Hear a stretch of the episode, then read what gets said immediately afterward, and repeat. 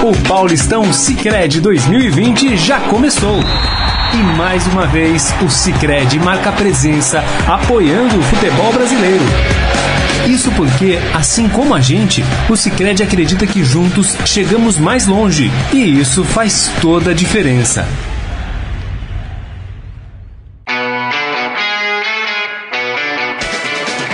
Acompanhe agora os principais assuntos esportivos do dia e as últimas notícias dos campeonatos. Estadão Esporte Clube. Muito bem, estamos começando mais um Estadão Esporte Clube. Chegou a sexta-feira, meus amigos. Hoje, dia 6 de março de 2020. Sejam todos muito bem-vindos. Já convido vocês a participarem aqui do nosso programa através da nossa transmissão pelo Facebook, facebook.com barra Estadão Esporte. Vamos falar de seleção brasileira. Teve a convocação agora há pouco, convocação do técnico Tite. Vamos falar da derrota, da primeira derrota brasileira na Libertadores. O São Paulo caiu diante do Binacional. Ih, rapaz, que coisa, hein? E claro, vamos falar muito de, de Campeonato Paulista também, tem rodada do Campeonato Paulista né, é, e temos uma surpresa, hein? Temos uma entrevista hoje por telefone. Não vou falar ainda quem é, não vou falar, vai ter que ficar no programa para descobrir. Tudo bem, Robson Morelli? Boa tarde, Grisa, boa tarde, amigos. Eu vou te corrigir. É a segunda derrota de um brasileiro na Libertadores. Por que segunda? Porque o Corinthians também ficou fora, né? Não, aí você tá de sacanagem. É, ué, Libertadores. Não, tô falando na primeira rodada de grupos, ah, Morelli. Ah, porque senão você sabia. vão ficar chateados, sabia. né? Você fez é, de sacanagem. Não, não, não. O Corinthians era o oitavo elemento do, do Brasil na Libertadores, ficou tá fora. fora. E o São Paulo, e o São Paulo foi o brasileiro que perdeu. Que perdeu. É, eu falei, eu avisei. E, e, olha só, hein, essa situação desse grupo pro São Paulo pode se complicar muito. A gente vai falar aqui mais ao longo uh, do programa, mas a gente tem que começar, claro, com seleção brasileira, porque tivemos convocação. E o Tite levou o Gabigol. Olha só que beleza. Finalmente. É, olha só, para dar aqui todo o, a, a, informação completa, né? É, esses jogos são os. É, são a, já é a convocação, é, até pensando em Copa América. Vamos lembrar que temos Copa América este ano novamente. Acontece em dois países, Argentina e Colômbia né? Uh, então já é um preparativo, o Tite já vai observar os jogadores, já pensando neste torneio que o Brasil tem aí no meio do ano. Tem uma peculiaridade, o Campeonato Brasileiro não para com a Copa América. Portanto, tem time aí Flamengo já é um que dá indícios aí que vai perder muitos atletas para a Copa América. A gente vai falar sobre isso. Mas essa convocação são para os jogos contra a Bolívia e contra o Peru. O Brasil enfrenta a Bolívia no dia 27 de março, na Arena Pernambuco, e o Peru em Lima, no dia 31. Então, os dois jogos esse mês. E a apresentação dos jogadores convocados acontece entre os dias 22 e 23 de março no Recife. Vamos aos nomes, então, Morelli? Bora lá. Goleiros: Ederson do Manchester City, Ivan da Ponte Preta e Everton do Palmeiras. Os zagueiros Marquinhos e Thiago Silva do Paris Saint-Germain, Éder Militão do Real Madrid e Felipe do Atlético de Madrid. Laterais, Daniel Alves do São Paulo, mas o Daniel Alves não é mais lateral. Enfim. Vou falar disso. É. Danilo e Alexandro da Juventus e Renan Lodi do Atlético de Madrid. No meio-campo, Casimiro do Real Madrid, Arthur do Barcelona, Fabinho do Liverpool, Everton Ribeiro do Flamengo, Bruno Guimarães do Lyon e Felipe Coutinho do Bayern de Munique. Atacantes. É, e é a posição que tem mais jogadores convocados, inclusive. Neymar do Paris Saint-Germain, Roberto Firmino do Liverpool, Richarlison do Everton, Gabriel Barbosa, o Gabigol e Bruno Henrique, os dois do Flamengo, Gabriel Jesus do Manchester City e Everton do Grêmio. Faltou zagueiro, né? Não, zagueiro eu falei já. Falou? Marquinhos e Thiago Silva no Paris Saint-Germain, ah, Éder Militão falou, do Real. Madrid e Felipe do Atlético de Madrid. É isso. E aí, é, Morelli? Então, é, é, legal a convocação do Tite, a primeira para a temporada, a primeira depois do ano passado, a primeira depois de repensar tudo. O Tite não é mais unanimidade. O Tite tem bons jogadores e essa lista mostra isso. É, precisa fazer esses jogadores jogarem como um time. Nós não vimos isso ainda na seleção. A seleção teve ano passado, teve na Copa do Mundo da Rússia, momentos de bom futebol, momentos, mas nunca mostrou uma seleção que todo mundo uhum. apostasse todas as suas fichas. Não sei se isso é possível mas com esse elenco talvez seja. Uhum. O Tite convoca três jogadores do Flamengo e são jogadores que é, é, o torcedor brasileiro já vinha pedindo, né? Gabigol, Bruno Henrique e Everton Ribeiro. Talvez menos o Everton Ribeiro, Isso. mas o Gabigol e Bruno Henrique é, já vinha pedido muito. Agora, ele tem que ter a noção, ele tem que ter a sensibilidade de talvez usar esses dois jogadores juntos, né? Para pegar o entrosamento do Flamengo do ano passado inteirinho, né? Bruno Henrique e, e Gabigol. Então é, é, legal que pelo menos esses dois joguem juntos, eles se combinam muito bem no Flamengo. Podem levar isso para a seleção. Ele chama Ivan da Ponte, que é uma grande surpresa, que não é surpresa, surpresa porque já foi convocado, mas é um goleiro de um time é, é, que geralmente não está na lista da seleção, Ponte uhum, Preta, uhum. e que vai cavando aí um buraco, vai cavando aí, é, é pelo menos se não para agora, para mais para frente, um lugar interessante. E queria falar do Daniel Alves. Uhum. Que é um jogador meio-campista, camisa 10 no São Paulo.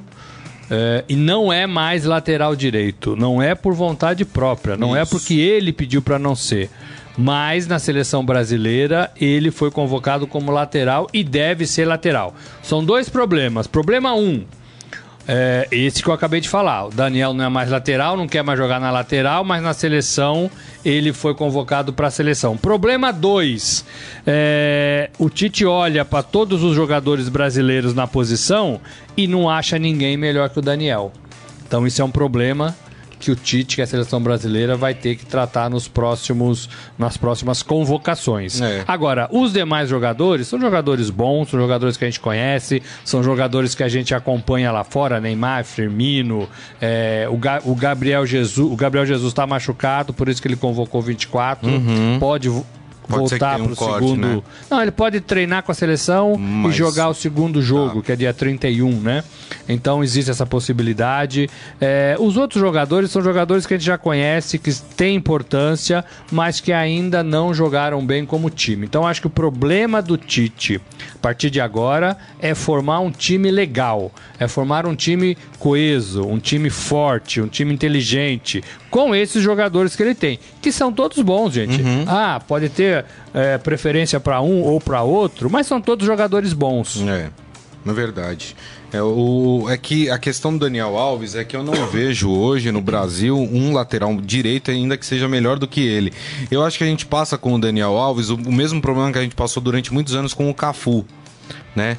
O Cafu se aposentou da seleção com quanto? 38 anos, se eu não me engano porque não se tinha um lateral direito da altura do Cafu, né? Eu acho que a gente passa um pouco por isso nesse momento, você não é, acha? É, eu acho interessante esse ponto de vista e acho que, que só tem um problema nesse meio campo, que o Dani Alves não quer jogar na posição. O Cafu queria jogar. É. O Cafu nunca falou, agora sou meia. Ou então o Cafu nunca jogou em outro time como meia, né? O Cafu era lateral direito. O Daniel Alves não é mais. E a gente sabe que o treino é muito importante. Vai desaprender? Não vai. Uhum, né? Não uhum. vai. Eu vi outro dia o Léo Moura falando é, que ele gosta de jogar de lateral. Ele, pode, ele é um jogador já veterano, né? Jogou no Flamengo, jogou no um Grêmio. Isso. Mas ele gosta de jogar de lateral. Uhum, é, é, e ele se sente bem. É, e, o, e o Daniel Alves não queria mais, não quer mais, não se sente bem mais jogando de lateral. Então é, é um problema para a seleção. A seleção vai ter que achar um outro lateral que seja lateral de fato. Sim, sim. Né? É um problema, é um problema. Agora sim, começa eliminatórias. O Brasil, quando o Tite assumiu, estava fora da, da, da, chave de classificação, né, na condição de classificação. O Tite levou a seleção para se classificar muito rapidamente, é. ficou em primeiro e classificou com antecedência. Isso. É, tem que fazer isso agora começando do começo, né? É, eu falei lá atrás que vejo alguns times sul-americanos fortes, mais encorpados. é, e não vejo o Brasil sobrando. Hum. Nem Brasil, nem Argentina.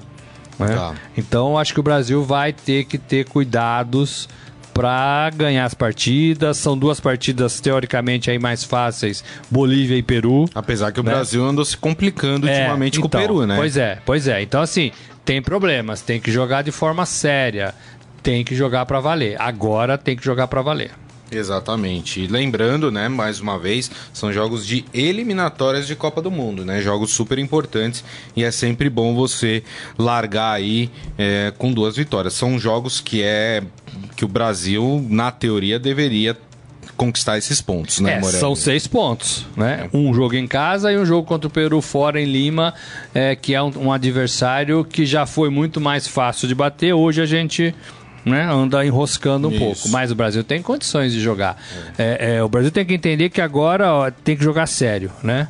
É, e daqui a pouco vem, como você falou, Copa América. Copa América. E esse time já vai treinar para a Copa América. Então, A Copa América, deixa eu até confirmar. tem uma é coisa que eu gostei que o Tite falou, é, isso tem a ver com a experiência adquirida nesses anos que ele está à frente da seleção, que ele vai pensar mais em jogadores alternativos para as posições. Ele deu a entender que para a Copa da Rússia e do trabalho primeiro dele, ele pensou num time muito igual, zagueiros iguais, atacantes iguais, meio-campistas iguais. Parece que agora ele está com uma ideia um pouco diferente. Olha, eu tenho que ter atacantes para várias situações. Eu tenho que ter atacante veloz, tenho que ter atacante de área, tenho que ter atacante é, é, ponta, tenho que ter at- atacante que feche na diagonal. E a mesma coisa de meias. Eu tenho que ter meias mais habilidosos, meios, meias que seguram mais a bola, meias que cadenciam o jogo, meias que, que vão mais perto do gol. Então ele está pensando em jogadores que façam funções diferentes.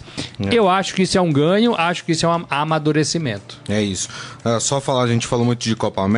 A Copa América começa no dia 12 de junho. Junho. Isso, e vai até o dia 12 de julho. Então, um mês de torneio aí. E o Brasil estreia na Copa América no dia 14 É Colômbia, de né? junho.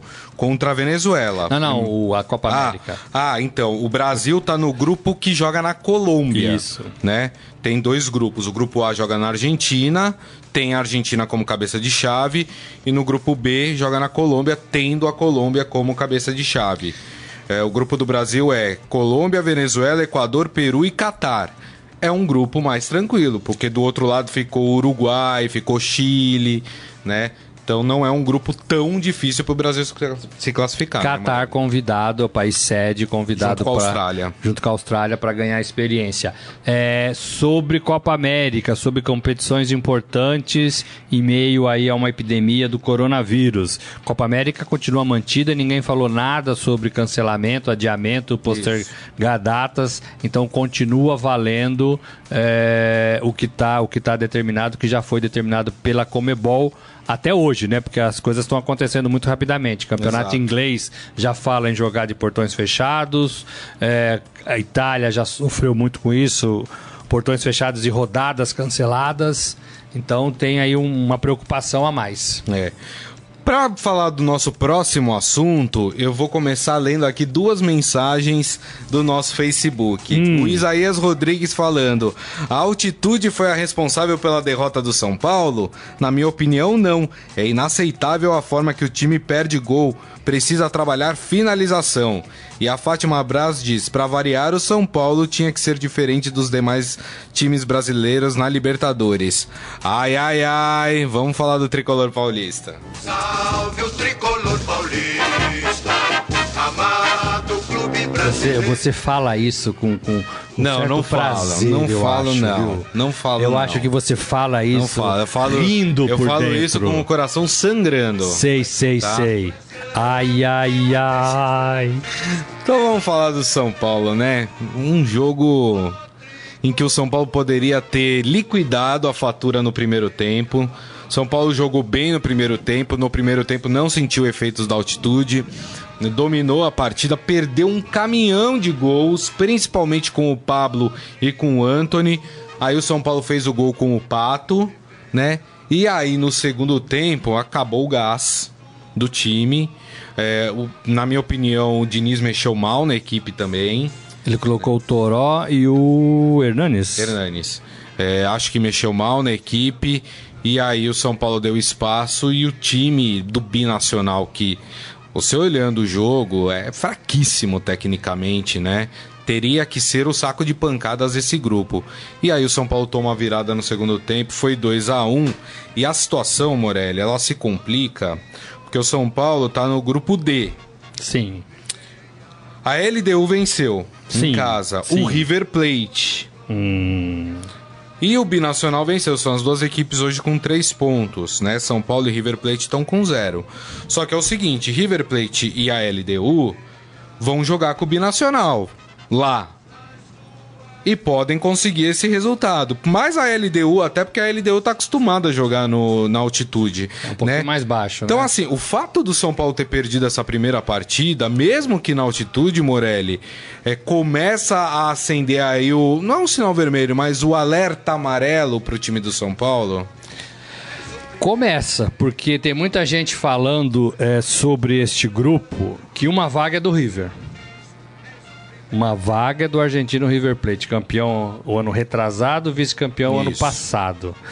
É, e aí você tem o São Paulo, que seria, teoricamente, dono da segunda vaga, brigando agora com a LDU e com o Binacional Isso. né? Porque assim, esse binacional é uma incógnita pra gente.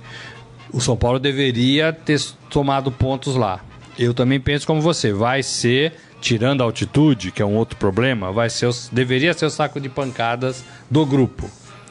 É, só que tá com três pontos, então já complica um pouco a situação pro São Paulo. Então o São Paulo na segunda partida contra a LDU no Morumbi vai ter que ganhar de qualquer jeito. Isso. Se não ganhar essa partida, já esquece, né?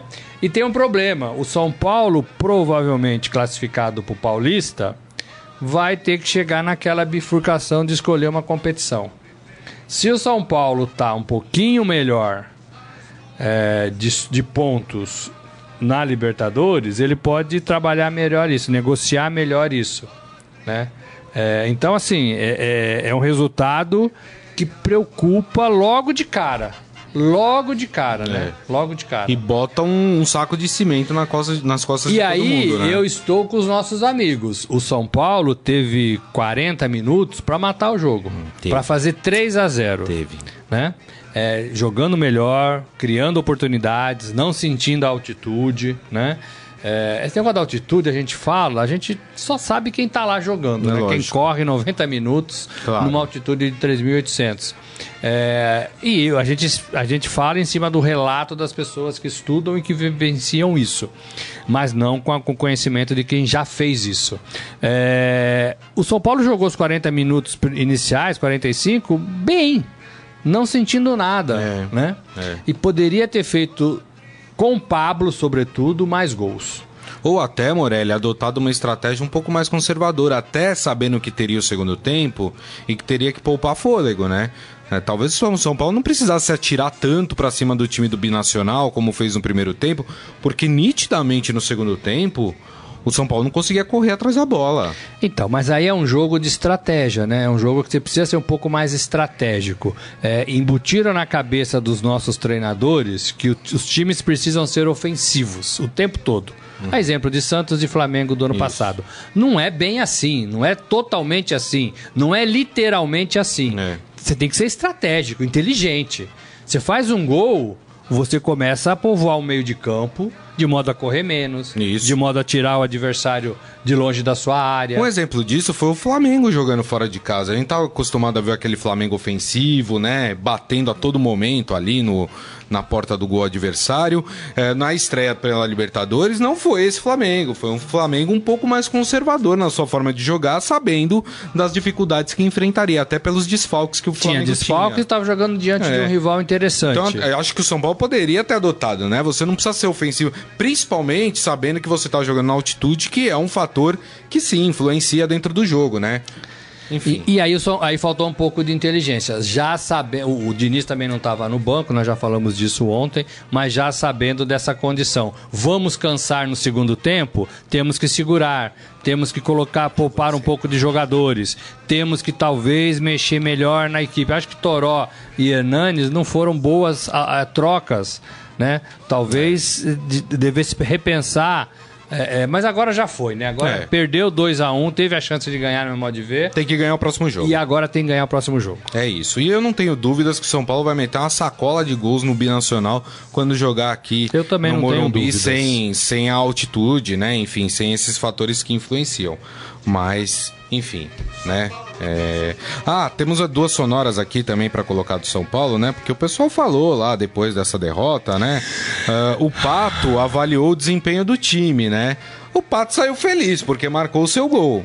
Fez a sua parte. É, né? não pode, Mas né? vamos ver Porque o o, que time que- perdeu. Mas vamos ver o que ele falou. Quando nós temos oportunidade de gol, a gente tem que fazer. é, Criamos bastante, é, tentamos ir até o final e voltamos para o segundo tempo tentando fazer o mesmo jogo e eles conseguiram fazer um gol. Aí no segundo tempo, mesmo na, no finalzinho, eles conseguiram fazer um outro gol também. Nós temos que trabalhar para não acontecer isso de novo. Nós temos que não colocar desculpa na altitude, mas, cara, é muito difícil o jogo. É muito difícil. A, a gente fica com o cilindro de oxigênio lá no. que ficou ali no, no banco, ficou dentro do vestiário. É muito difícil, mas isso não é desculpa, mas nós temos que esquecer esse jogo, trabalhar em cima do erro e pensar já no próximo jogo que é o Paulistão. A gente tem que ir lá em Ribeirão para tentar os três pontos e no jogo de quarta-feira Libertadores pensar só em vitória. Não tem outro resultado. Nós vamos ter tempo para trabalhar aí e só começou a Libertadores. Óbvio que o torcedor, nós também queríamos começar com vitória. Mas aconteceu isso, nós vamos trabalhar, não podemos abaixar a cabeça e vamos trabalhar forte para que a gente consiga buscar o o resultado quarta-feira. É, falou meio que o óbvio, né? Mas outro que falou o óbvio foi o diretor de futebol de São Paulo, Raí. Cobrou a reação do time na sequência da Libertadores. É óbvio, né, Raí? Tem que reagir. Vamos, vamos ouvir o Raí. Decepcionado, chateado e é normal. Normal, acho que é- são, são pontos importantes que a gente deixou escapar, não poderia ter deixado escapar. A gente sabe que, é, que o time tinha condições de ganhar aqui dentro, ou ganhar, ganhar pontos importantes e uma vitória mesmo. E é, agora tem que usar, esse, não tem muito tempo, né? Quarta-feira já tem jogo, mais, mais um jogo, além do jogo do Campeonato Paulista, mas para Libertadores, quarta-feira, eles têm que mostrar o poder de reação. Foi isso que foi conversado ali dentro, né? Que eles usar esse, esse golpe, né? Que todo mundo sentiu para reagir, mostrar personalidade, mostrar força para um time que, que, que quer chegar longe.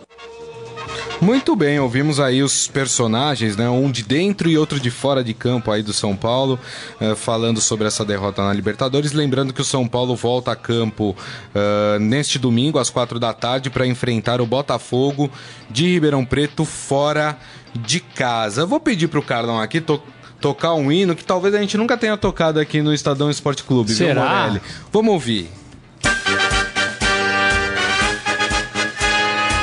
É o da Ferroviária. Como é que você sabe? Conheço. E sabe por que, Robson Morelli, nós estamos tocando o hino da Ferroviária? Por quê? Porque nós estamos na linha com o técnico da Ferroviária, o Sérgio Soares, né? A Ferroviária que enfrenta o Palmeiras neste sábado, eh, às 5 da tarde, na- aqui no, no Allianz Parque, né? É, jogo muito difícil. Queria dar as boas-vindas aqui, agradecer o Sérgio Soares. Tudo bem, Sérgio? Como vai? Tudo bem, é um prazer estar participando pela primeira vez do programa com vocês. Estou muito honrado pelo convite. É, Sérgio, ah, claro, a primeira questão é sobre essa- esse desafio aí que a Ferroviária tem, enfrentar o Palmeiras no Allianz Parque. A gente sabe que não é fácil, mas também por um outro lado, existe a possibilidade do Palmeiras ter um time alternativo, porque no meio de semana o Palmeiras tem mais um jogo pela Libertadores. Muda um pouco o planejamento da equipe, caso o Palmeiras entre com uma equipe alternativa? É, é- é evidente que a questão de, de entrar com um time alternativo é, perde um pouquinho no aspecto de entrosamento, né? Mas qualidade não cai. né? Os atletas que vão entrar, se realmente for um time alternativo, todos eles que, que entrarão são atletas titulares em qualquer equipe do futebol brasileiro. Então a gente sabe que o grau de dificuldade ele, ele vai ser é, é, continuar da mesma forma, porém a questão de entrosamento, mas em termos de qualidade, a gente sabe que o grau de dificuldade ele é o mesmo, que a gente sabe jogar contra o Palmeiras dentro do Aliança sempre é muito complicado. Mas como a gente está andando no campeonato e brigando por uma classificação, a gente vai procurar somar pontos dentro do Aliança, mesmo jogando na casa do Palmeiras. Sérgio, quem fala é Robson Morelli, prazer falar com você. É, eu tenho uma história boa com você. Uma vez eu te dei carona de Bragança pra cá. É, você estava trabalhando lá e a gente vinha pra cá, tempo de repórter, nós fomos juntos no carro do Estadão. Eu tenho muito respeito pelo seu trabalho. Obrigado. Eu queria te falar assim, quando você olha no seu grupo, o grupo D, você vê Bragantino com 11, você vê Guarani com 10, você vê Ferroviária com 9 Corinthians com 9. O que, que você pensa, faltando aí quatro rodadas para acabar a fase de classificação? Numa chave onde você tem dois times de Série A, um de Série B, e a Ferroviária disputando uma Série D de Campeonato Brasileiro, a última divisão do Campeonato, da, da, campeonato Nacional, e você vê em condições de você brigar por uma classificação com RB, com Corinthians e, e com, com Guarani, né, daí já é extremamente prazeroso né, e, e ambicioso da nossa parte estar tá confrontando com essas equipes aí uma possibilidade de classificação que ela é real. Né, uma rodada você vencendo e tendo resultado adverso, os adversários, você pode estar líder do grupo. Então a gente não pode deixar isso passar. Essa oportunidade que foi criada, criada por nós, evidente, né? E está brigando aí com, com grandes forças do futebol nacional e estadual, no caso do Corinthians e do RB, né? E o Guarani de uma Série B. Então, dentro da chave, a gente é o patinho feio. Esse patinho feio começou a, a, a botar a carinha na janela e agora a gente quer brigar por uma classificação também. É, Sérgio, é, o fato da, das últimas três rodadas após essa partida com o Palmeiras, a Ferroviária não, não jogar com nenhum dos grandes, né? Ferroviária joga na última rodada com a Inter de Limeira, na penúltima contra o Ituano e na antepenúltima a Ferroviária joga contra o Novo Horizontino. Isso dá a vocês uma expectativa de que é possível sim conseguir uma dessas duas vagas? Sim, sim, porque são equipes que equivalem, né, à ferroviária, são equipes no, no mesmo nível, né, então a, isso cria-se uma grande possibilidade de alcançar uma classificação. Essa segunda parte da tabela para nós, ela não, não, foi tão complicada como foi a primeira, que nós tivemos dois grandes em casa, jogamos com o Santo André fora e dois jogos fora de casa, que foi Oeste e, e Água Santa. A segunda parte do campeonato, ela é menos dolorida nesse caso, né? Porque você não, tem, não teve essa sequência de dois grandes. Né? Então a gente está acompanhando também os outros adversários, jogos dos adversários. O, o, Corinthians, por exemplo, tem dois jogos em casa, mas dentro desse jogo em casa tem, tem o Palmeiras, tem o Novo Horizontino fora, né? Que jogava em Novo Horizonte a gente sabe que é complicado. A gente está acompanhando o Guarani, o Guarani tem derby, né? E o RB ainda tem grande na, na, na na, que vai enfrentar pela, na última rodada, se não me engano, que é o São Paulo. Então, assim, os, os nossos concorrentes têm jogos complicados, com exceção nosso do, do, do Palmeiras. Os outros a gente está no mesmo nível e é isso que a gente pensa para poder buscar essa classificação, porque os adversários têm jogos complicados, que foi o que aconteceu conosco na primeira parte do campeonato. Ô Sérgio, eu queria. Eu sou do tempo que a gente corria as cidades do interior é, é, e a gente via muito envolvimento, cidade, clube da cidade. Como é que é isso hoje aí no, no nessa modernidade do futebol?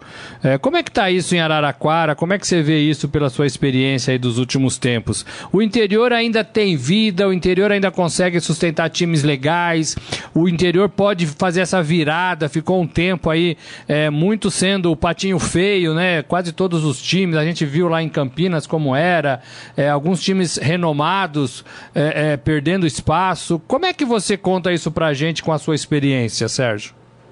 Bom, a, a ferroviária hoje ela tem um investidor, né? E, essa, essa mudança de gestão aconteceu agora no final do ano. E essa mudança de, de a chegada do investidor, ela deixou o torcedor meio ressabiado, não foi algo que foi né, pela, pela maneira que foi feita, né? Torcedor ficou um tanto ressabiado. Né? No primeiro momento da mudança, o torcedor não, não agradou o torcedor, né? Foi isso que eu senti, que eu não aqui estava quando eu cheguei, faltando cinco rodadas para começar o campeonato. A gente sentia muito isso aí, o torcedor muito desconfiado, em função de tudo que aconteceu dentro do futebol, né? De uh, alguns investidores chegarem, pegar o clube e, e largar o clube na metade do caminho. Né? E isso o torcedor uh, de Araraquara ficou um tanto ressabiado nesse sentido. Porém, né, com o desenrolar do campeonato, né, algumas, algumas ações feitas pelo investidor e a, e a, e a performance da, da, ferroviária dentro do, do Campeonato Paulista e, e também da Copa do Brasil, aí começou a mobilizar o torcedor. Aí o torcedor começou a, a abraçar a ideia de que realmente o investidor está chegando para deixar uma ferroviária mais forte ao longo do, de, desse período de cinco anos, que tem um projeto de cinco anos da ferroviária para chegar à Série A do Campeonato Brasileiro. Né? O torcedor começou, ainda, ainda não está 100%, mas o, o torcedor começou a ter essa aproximação né, com o time em função da chegada do investidor, que é um investidor sério, e aí o torcedor está começando a enxergar isso. A gente jogou futebol paulista há muitos anos, a gente sabe que a comoção é diferente do que é hoje. Eu joguei na Inter de Limeira em 98, 99 e era diferente. Então, o, o interior precisa resgatar e a chegada desses investidores pode ser um ponto inicial para haver esse resgate. Sérgio, para a gente encerrar, você acha que essa é uma tendência só a chegada de investidores, como aconteceu no caso do Bragantino com a Red Bull, né? É, você acha que só com chegada de, de, de grandes empresas, investidores que, que tomam o time para si, vamos dizer assim, em termos de administração, é que vai acabar a, a longo prazo salvando essas equipes do interior? Eu acredito que o modelo empresa é a salvação. Né? O futebol do interior ele não consegue se sustentar mais, até porque uh, antigamente você vendia-se atletas, né? Porque tinha a lei do passe e o, e o futebol do interior sobrevivia da categoria de base, da venda de atletas para os grandes clubes do futebol da capital. Né? Hoje em dia a gente não consegue mais isso. Então, a minha, no meu entender, o modelo empresa é o que vai salvar o interior. A chegada de investidores sérios, né, pode salvar o futebol do interior e fortalecer o futebol do estado. Muito bem. Bom, nós entrevistamos o técnico da Ferroviária, Sérgio Soares, que amanhã tem um desafio difícil, né? Joga contra o Palmeiras aqui no Allianz Parque às 5 da tarde. Sérgio, queria mais uma vez te agradecer muito aí pelo espaço aí na sua agenda, por nos atender. E boa sorte amanhã nesse jogo, hein? Eu que agradeço, é uma honra participar. Estarei sempre à disposição Vamos, vamos preparar bem, temos um treino agora à tarde no CT de São Paulo, é a nossa preparação. Para fazermos um grande jogo amanhã contra o Palmeiras.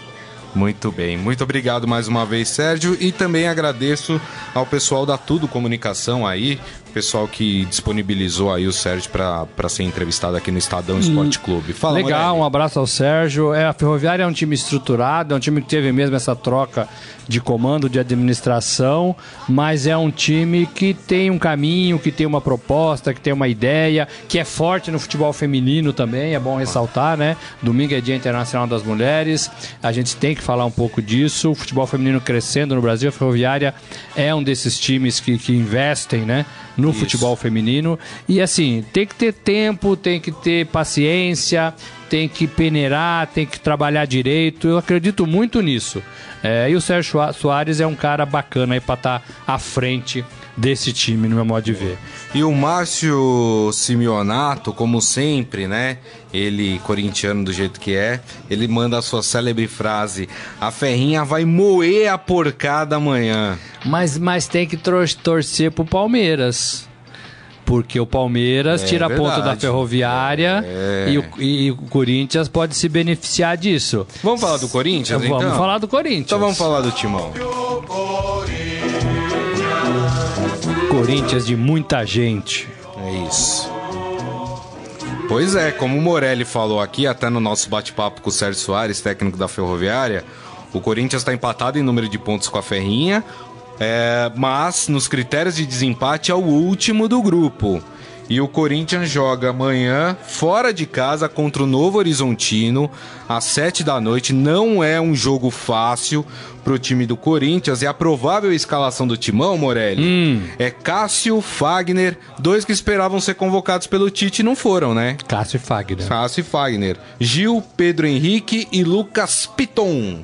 Camacho e Cantígio, Pedrinho Camacho ou Cantígio. Everaldo ou Wagner Love. Luan, Janderson e Bozelli. Esse é o provável time do Corinthians.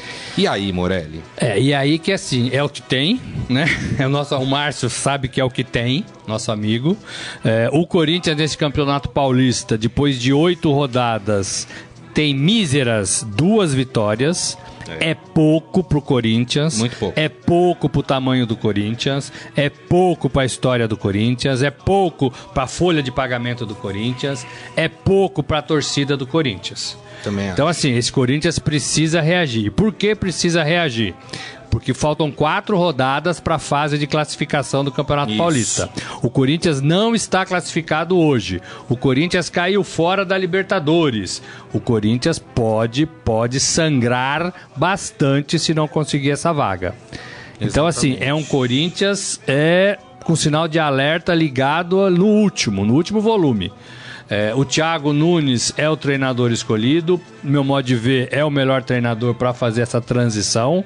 Agora, precisa de tempo, todo mundo sabe disso. Mas também precisa é, associar o tempo com algumas vitórias. Não tô nem falando muitas vitórias, algumas. O Corinthians não pode ficar fora da fase de classificação. E é isso que está em jogo nesse momento.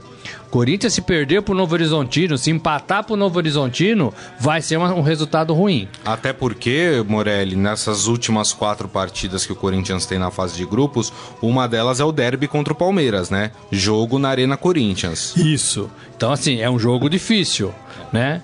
É, e o Botafogo e o Guarani são os líderes desse grupo. Se esses times somam pontos na rodada, Botafogo que pega, por exemplo, o, o- por exemplo, São Paulo, se, na casa do Botafogo. Se eles somam pontos, o Corinthians vai ficando para trás e as rodadas vão diminuindo e a perna vai começando a tremer e a pressão aumenta e a torcida vai bater de novo lá na porta do CT. Só corrigindo, é o Bragantino, líder do grupo, não é o Botafogo. É, desculpa, o Bragantino. Tem 11 Isso, pontos. Isso, isso. desculpa, o Bragantino.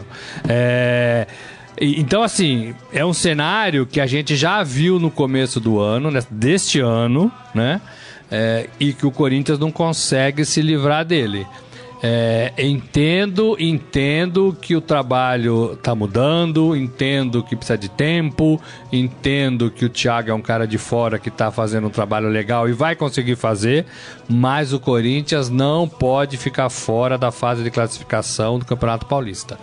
Senão o ano vai ser muito, muito, muito complicado nesse relacionamento time, comissão técnica e torcida. Eu sei que é muito cedo a gente falar isso, Morelli, mas o Thiago Nunes segura a barra se não classifica pra Ah, eu acho que fase final, segura, eu acho que segura. Eu acho que o André está fechado com ele, eu acho que os jogadores estão fechados com ele.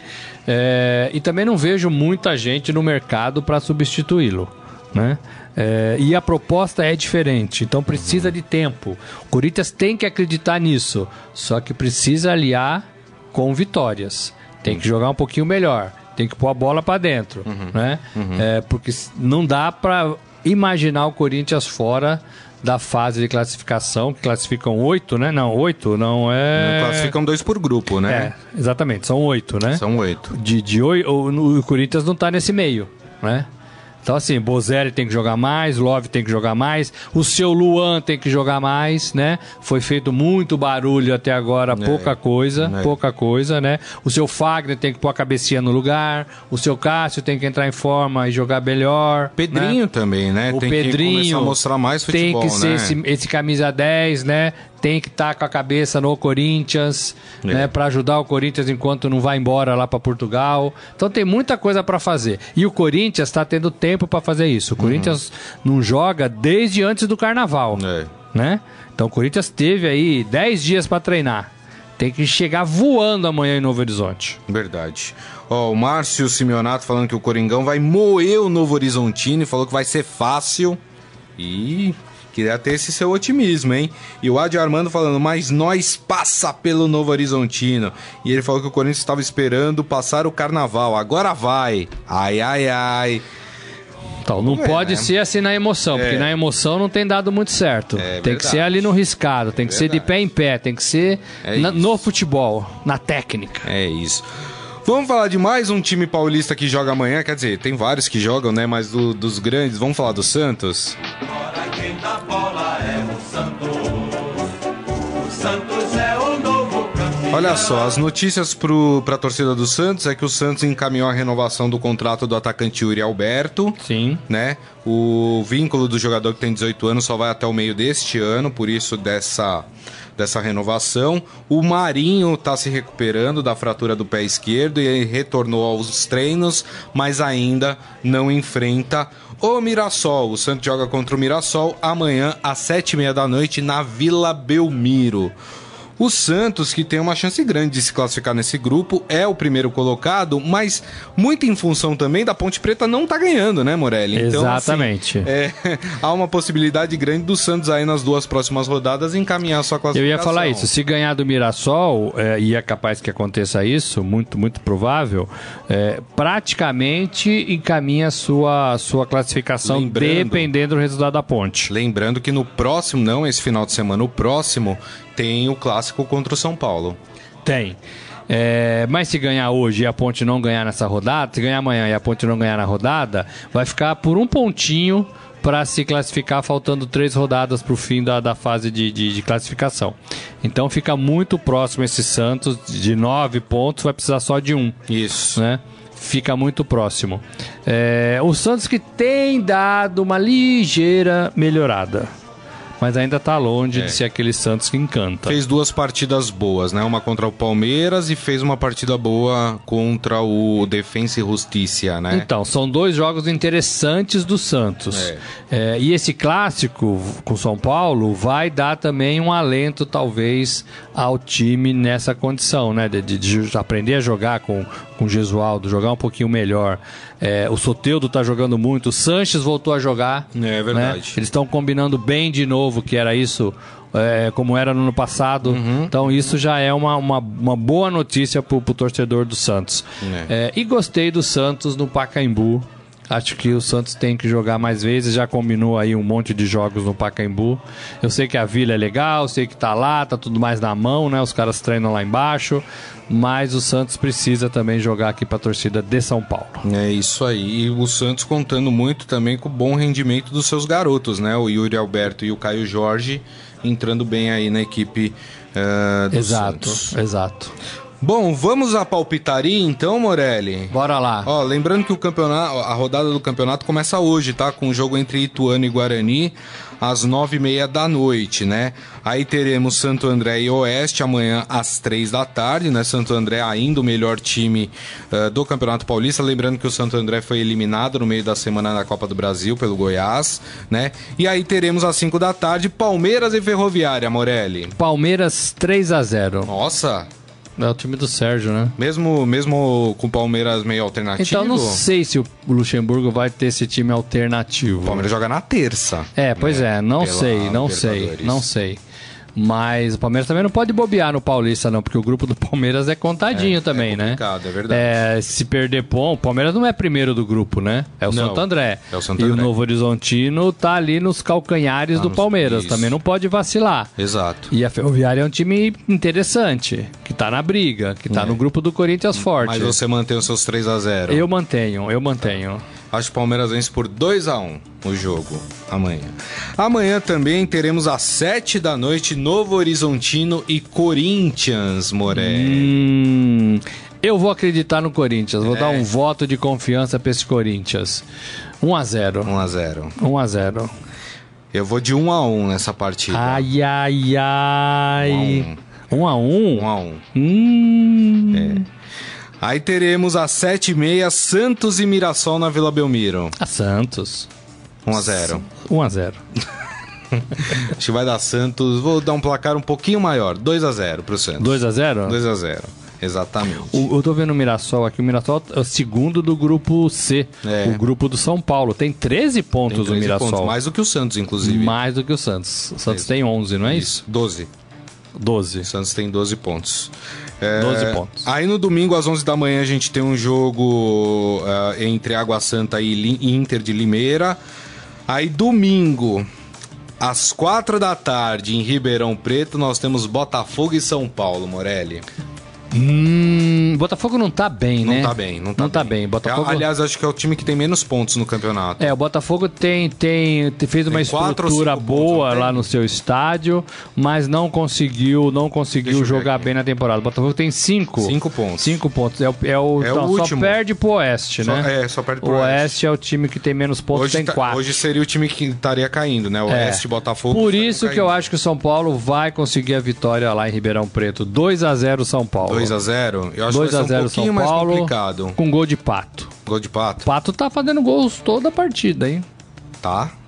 As últimas três partidas ele fez gol. É. É. É, Eu acho que São Paulo vence por 2x1. E aí, Carlão? 2x0 também? Ah, bom. Carlão tá comigo. 2x0 pra quem? Ele falou 2x0 só. 2x0, se a gente for pegar aqui no. É pro Botafogo, porque quem manda o jogo é o Botafogo, não é? 2x0, é o mandante, É o né? Não, mandante. mas São Paulo ganha. É. São Paulo, eu tô com raio, São Paulo não pode se abater. Poderia ter vencido. Acho que é isso que deixou o São Paulo mais chateado, o São Paulino mais chateado. Um adversário desconhecido, um adversário que o São Paulo poderia ter vencido muito facilmente e não venceu. Quando isso acontece, o time todo fica.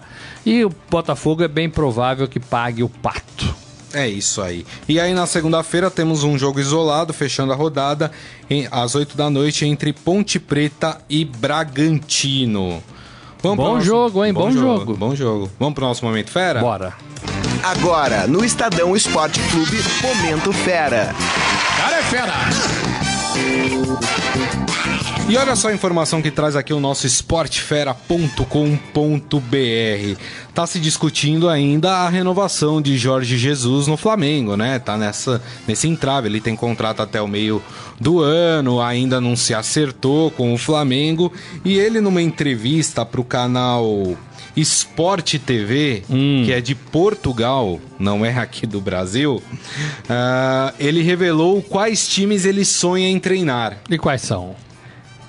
Barcelona e Real Madrid. É bobo português? É bom assinar com o Flamengo, né? É, eu também acho, né? Mas ele se disse também que ele não é otimista de que um dia vai conseguir realizar esse sonho de treinar uma dessas equipes, né? É, eu achei interessante que nessa entrevista ele também falou que ele acha que o Brasil, a seleção brasileira, nunca terá, na opinião dele, um técnico estrangeiro. Nunca darão chance para um técnico É estrangeiro. bem provável, já está no Rio de Janeiro há um tempo para sentir isso. É, fala com dirigentes, fala com, com outros treinadores. É, então é, o português já sacou isso. A gente sempre, sempre achou isso também, né? Mas é, é, na verdade, assim, tem que ser muito bom treinador estrangeiro para comandar a seleção brasileira. Eu não sei se a CBF não, não se convenceria se fosse um Guardiola da vida, se fosse um Klopp da vida, se fosse um técnico, um Mourinho talvez, um técnico desse nível. Eu acho que técnico mais ou menos, ou técnico de temporada, eu acho que a CBF não vai se render. Muito bem. Posso dar uma dica aqui para os nossos amigos? Diga lá. Entrem lá no esportefera.com.br e vejam o modelo do uniforme escolhido para que o Brasil participe da cerimônia de abertura dos Jogos de Tóquio nas Olimpíadas. Eu só posso, eu só tenho uma palavra que descreve. Tá lá a foto, tá, gente? É horroroso. Mas assim, essa é a minha opinião. Para você elaborar a sua opinião, entra lá no esportefera.com.br. É, o estilo, o modelo, né? É, as cores é, dividiu a opinião aqui da nossa redação. Só, só digo uma coisa aqui, o, aliás, quem fez essa manchete foi muito feliz aqui, falou que é o estilo Agostinho Carrara, para quem lembra da Grande Agostinho Família, Carrara. então vocês imaginam como deve ser o modelo, mas entra lá no esportefera.com. É com essa que o Brasil vai, é com essa que o Brasil vai. Jogos Olímpicos ainda É. mantidos na data de 24 de julho começando. Muito bem. E assim nós encerramos o Estadão Esporte Clube eh, de hoje e desta semana. Agradecendo mais uma vez, Robson Morelli. Obrigado, Valeu, Morelli? gente. Bom fim de semana a todos. É isso aí, agradecendo obviamente a todos vocês pela companhia. Lembrando que daqui a pouco eh, nós teremos o, for- o programa em formato podcast, portanto vocês podem ouvir ou baixar pelo aplicativo de streaming da sua preferência. Combinado, gente?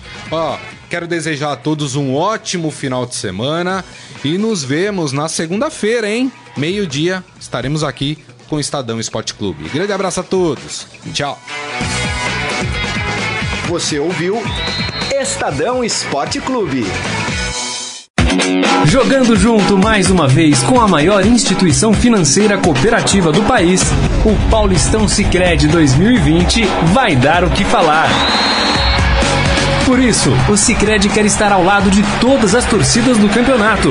Afinal, comemorar juntos é muito melhor.